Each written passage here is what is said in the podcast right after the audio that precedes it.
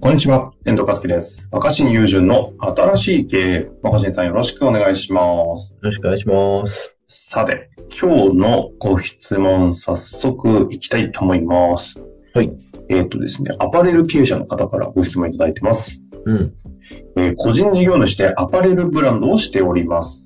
うん、うん。最近時給制で雑用スタッフをバイ、えーお願いし、お手伝いをしてもらっています。うん人間だから間違ってしまうことは当然なのでわかるのですが、間違ったその時間に対しても対価を払うこと、間違いを直す私の作業時間、ここにも本来はコストがかかっていることがどうしても引っかかってしまいます。うん。でも全部自分一人ではもうできない規模になっておりますし、分担作業をして私は私にしかできない仕事に時間を使わないとブランド自体も大きくならないと思っています。うん。このようなモヤモヤする気持ちをどのようなメンタルに変えていけばいいのか知りたいです。なるほど。ということですね。なるほど。まあ、なんかさ、その、なんか、うんあの、熟練した中小企業の社長みたいな回答になっちゃうけど、やっぱり、それが、それこそが経営であり、すべてが、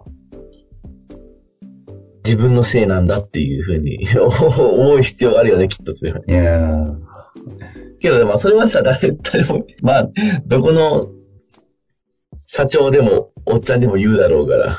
ただ、やっぱそう思うよね、基本はね。基本はね、あの若新さんでももや、もやもやするのはさ、その、時給払ってんのにミスする社員なんで、こんなミスするんだ、この時間何なんだって言うけど、それすべて自分が招いた結果じゃないですか。はいはいはい。たださ、それは全てあなたが招いた結果ですって言って、はい、終わりってなったらね、何も別に 面白くないんで、 新しく、新しくもないですしね。新しくもらえましたけど。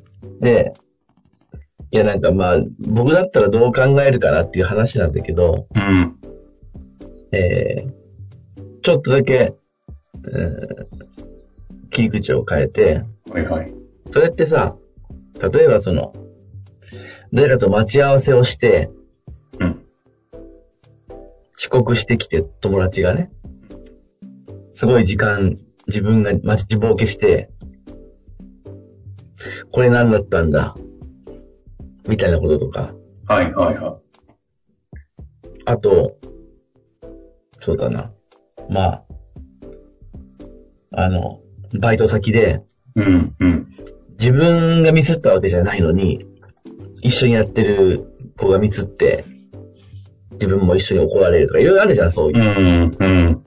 俺はちゃんとやったのに、みたいな。はい。自分はちゃんとこう、適切に動いたのに、その周りの人によってロスしてるみたいな。ああ。で、その考え方は、自分と他人が別々に動いてるって思い込んでるからなんじゃないかと僕は思うんですよ。ほうほう自分と他人ってのは別物であり、ほう。そう、自分はベストな動きをしてるのに、うん。うん。他人がベストな動きをしないから、ロスが生じてるって思っちゃうってこと。そのモヤモヤなんだろうなと思うんですよね。はいはいはい。だけど、やっぱ大事なのは、何かしら関わりがある人との間においては、常に連動してるっていうか、ああ。ほうほうほうほう。ものすごいナルシストを語り、手放せない少年、思春期を語る若新さんから、まさか出、さすが出家したなというような切り口が来ていやいやいやいやしてますけそどん。なことはさすがじゃないけど、うんいや、すべては連連動してると思うのよ。だってそうじゃんだって。まあ事実そうですよね。その、なんていうのかな。待ち合わせで遅れてくるみたいなのも、連絡を取り合って、うん。あなたに会うという約束に遅れてきてるわけじゃないですか。はいはい。だからあなたとの間の問題だし。確かに。で、まあ、バイ同じバイトで同じ仕事してて、自分じゃないメンバーがミスったっていうのも、うん。まあ、こう何かそこは役割分担やチームプレーとかがあって、うんうん。それ僕別にね、その、いや地球の裏側に生活してる人のことまで連動してるって思えて、そんなこと言いたいわけじゃなくて、はいはいはい。一緒に何かこう関わってやりとりをしてる人とは、その人が起こすこともすごい自分とのなんか、連動性みたいなのがめっちゃある。うん。うん。で、特に今回のし相談なんかそうだよね。ああ、ああ、うん。だってそれは、そもそもあなたが採用した人だし、あなたが指示してるわけだし、この方が立ち上げたとこに、うんそう、あなたが用意した仕事じゃんって。うん、で、単純に考えれば、もっとできる人を採用すればって話になるかもしれないけど、うん、うん。いや、やっぱその前にこの別にこの相談はさ、もっとできる人を採用するにはどうしたらいいんでしょうっていう相談じゃなくて、もやもやって言ってるわけじゃん。ですね。このメンだタかーら、もやもやに対する答えは、いや、そこにはあなたを中心とした世界が発生してるっていうか、あ自分あ、の世界の問題であると思えば、もやっとしないんじゃないかなと思って。ああ、その、そうか、自分じゃない世界のことがなんか私の世界に来ちゃってるって思うから、こう、もやつくので、うん。と、これ自自分分の世界の話だよねと。そうそう。もうマイワールで。ドで起きてることだよね。あーその、自分なるほどね。いや、僕はあるけどね。例えば、なんか、うん、そうだね。なんか、なんか誰かと喋ってて、うん。思ったようにあ話が弾まなかったり、はいはい。自分がいろんなこと質問したり投げかけたりしてるのに、相手がなんかそっけなかったりとか、なんかつまらなさそうにしてる時とかあるじゃん。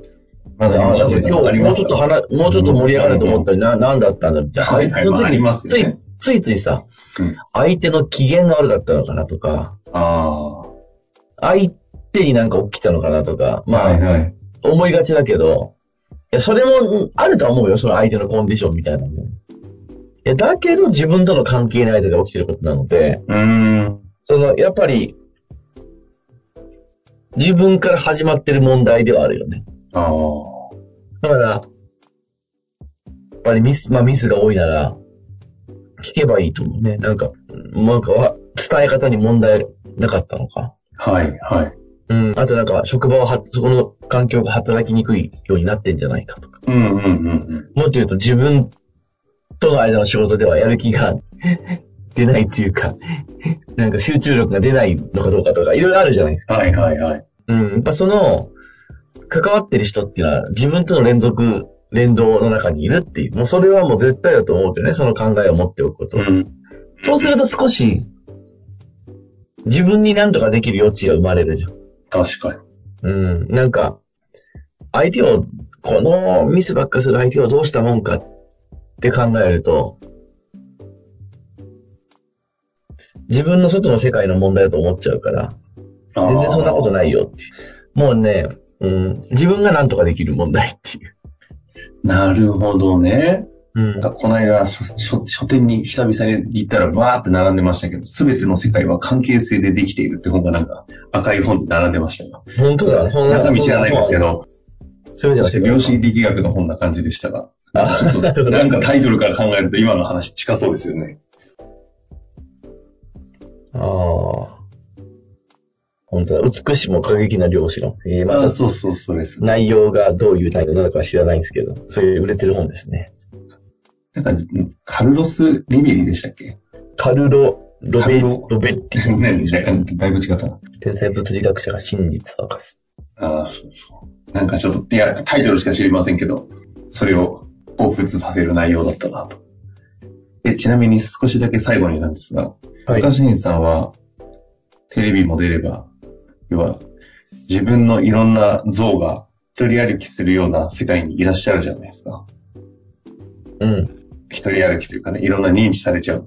うん。そうなっていったその世界もやっぱり、要は関係性がすごいじゃないですか。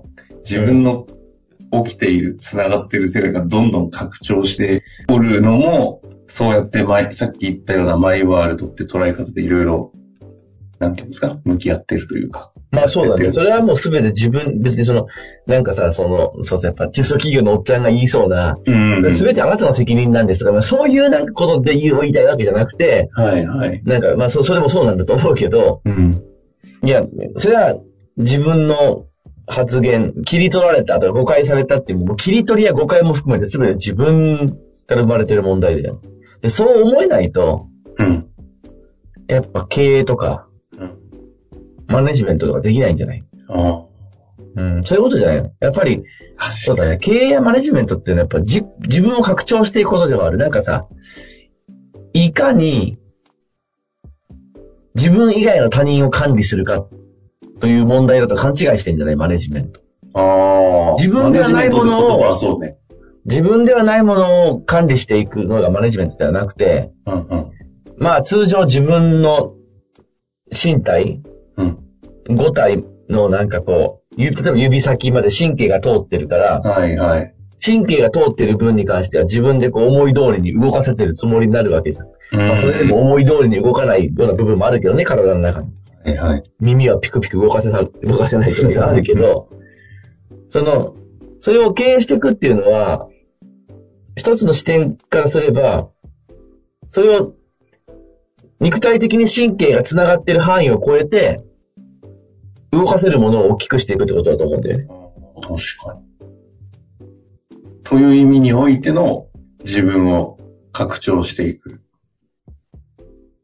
うん。